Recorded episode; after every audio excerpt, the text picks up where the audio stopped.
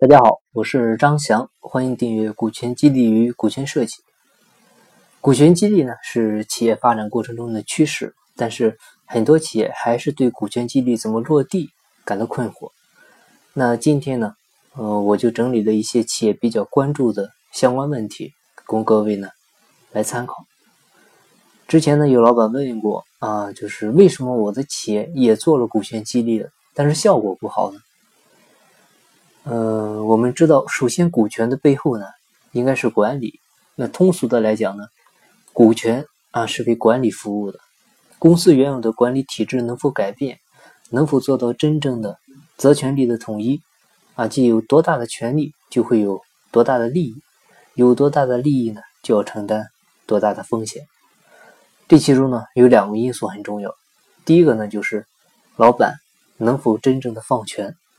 那第二个呢，就是员工啊，他能否有创业者的心态啊，也就是对自己身份的一个重新定位。其次呢，股权激励本身是一个增量啊，尽量不去动用员工他现有的这些这个蛋糕。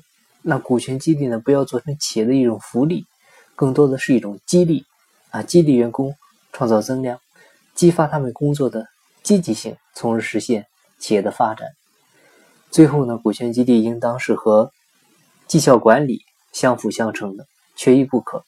那通过科学的绩效管理呢，选拔出最恰当的合作伙伴，业绩指标的制定，岗位业绩考核啊，这些都离不开科学的绩效管理。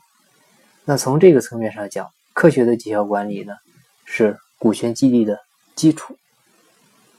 然后下面这种情况呢，相信。很多业务型的公司也都遇到过啊，老的客户经理呢，他天天守住他的几个老客户，那业绩呢固然会很好，所以呢就天天玩。那新的客户经理呢，虽然很努力，但是呢却也很难做。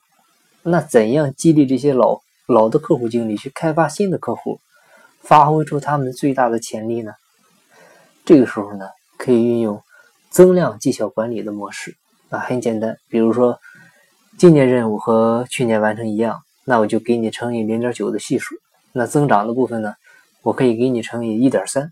啊，比如说去年你做了三百万，那你每年能够拿到的利润分红是百分之六，那么去年呢，你就能拿到十八万。那今年如果说你还做三百万的话，那就要在十八万的基础上给你乘一个零点九。但超过三百万的部分呢，我给你乘一点三。那这样的话呢，对于老客户经理来说，你想守是守不住的啊，不然一直乘以零点九，过不了几年就没有多少了。那通过这种设计呢，就可以激励这些老的客户经理去开发新的客户。你否则呢，再去招新客户经理会是一种极大的浪费啊，浪费时间又浪费精力。也有一些企业里呢是夫妻股东，那这个时候要怎么规避风险呢？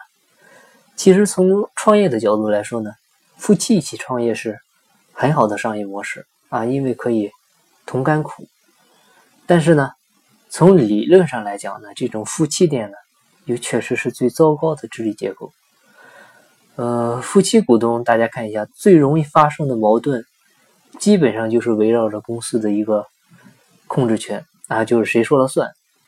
那夫妻股东呢，对公司都付出了关注和感情。啊，都想拥有公司的话语权。如果两个人都想说了算，那就等于两个人说了都不算，那就会让公司僵持下去啊，不能发展，甚至呢死掉。如果没有能力的人说了算，那失误的可能性呢会更大，同样不利于公司的发展。但是大家往往忽略到这么一个逻辑：往往能力弱的人呢，他对权力的愿望。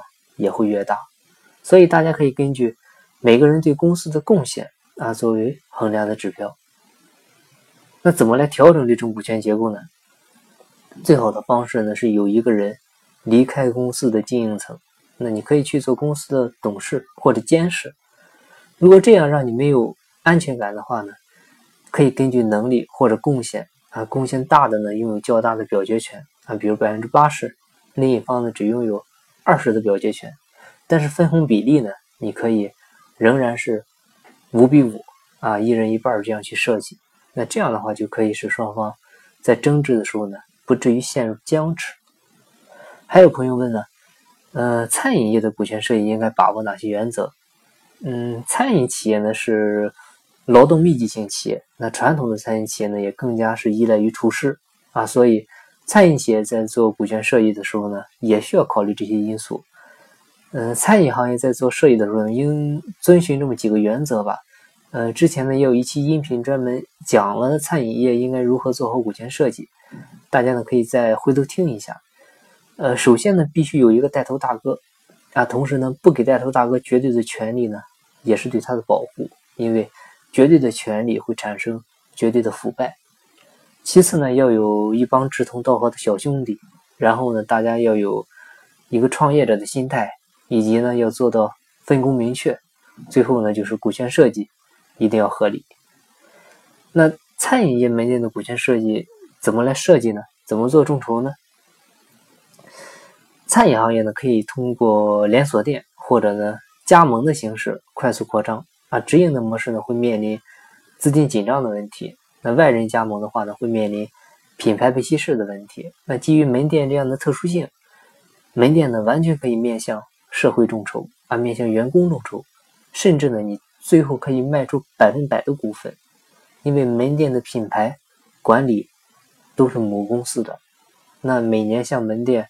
收取百分之五十的管理费啊，品牌使用费这些，就完全可以达到一个预期的收益，可能比股份的分红还要高。最后一个问题呢，如何搭建公司内部创业平台啊，留住优秀的员工？搭建内部创业平台呢，其实就是为了留住公司比你还优秀的人才啊，内部项目或者部门独立核算、独立运营啊，自己控股就可以。经营权呢，完全交给总经理啊，以及他的团队啊。比如，可以拿出二十五个点交给总经理，那二十四个点呢交给总经理的团队啊，做部门的关键的合伙人。你自己呢，控股五十一个点，那每年的分红的一半呢延期支付啊，弥补明年的亏损。那因为权利和风险呢这样能够对应啊，百分百的经营权呢也应该承担百分百的风险。啊，就是责权利统一。好，今天的分享呢就到这里，感谢您的收听。如果您有股权设计、股权激励方面的困惑，欢迎加我微信，咱们再深入沟通。我的微信号是三二八六三四九六幺。金不在西天，金在路上。我是张翔，下期再见，拜拜。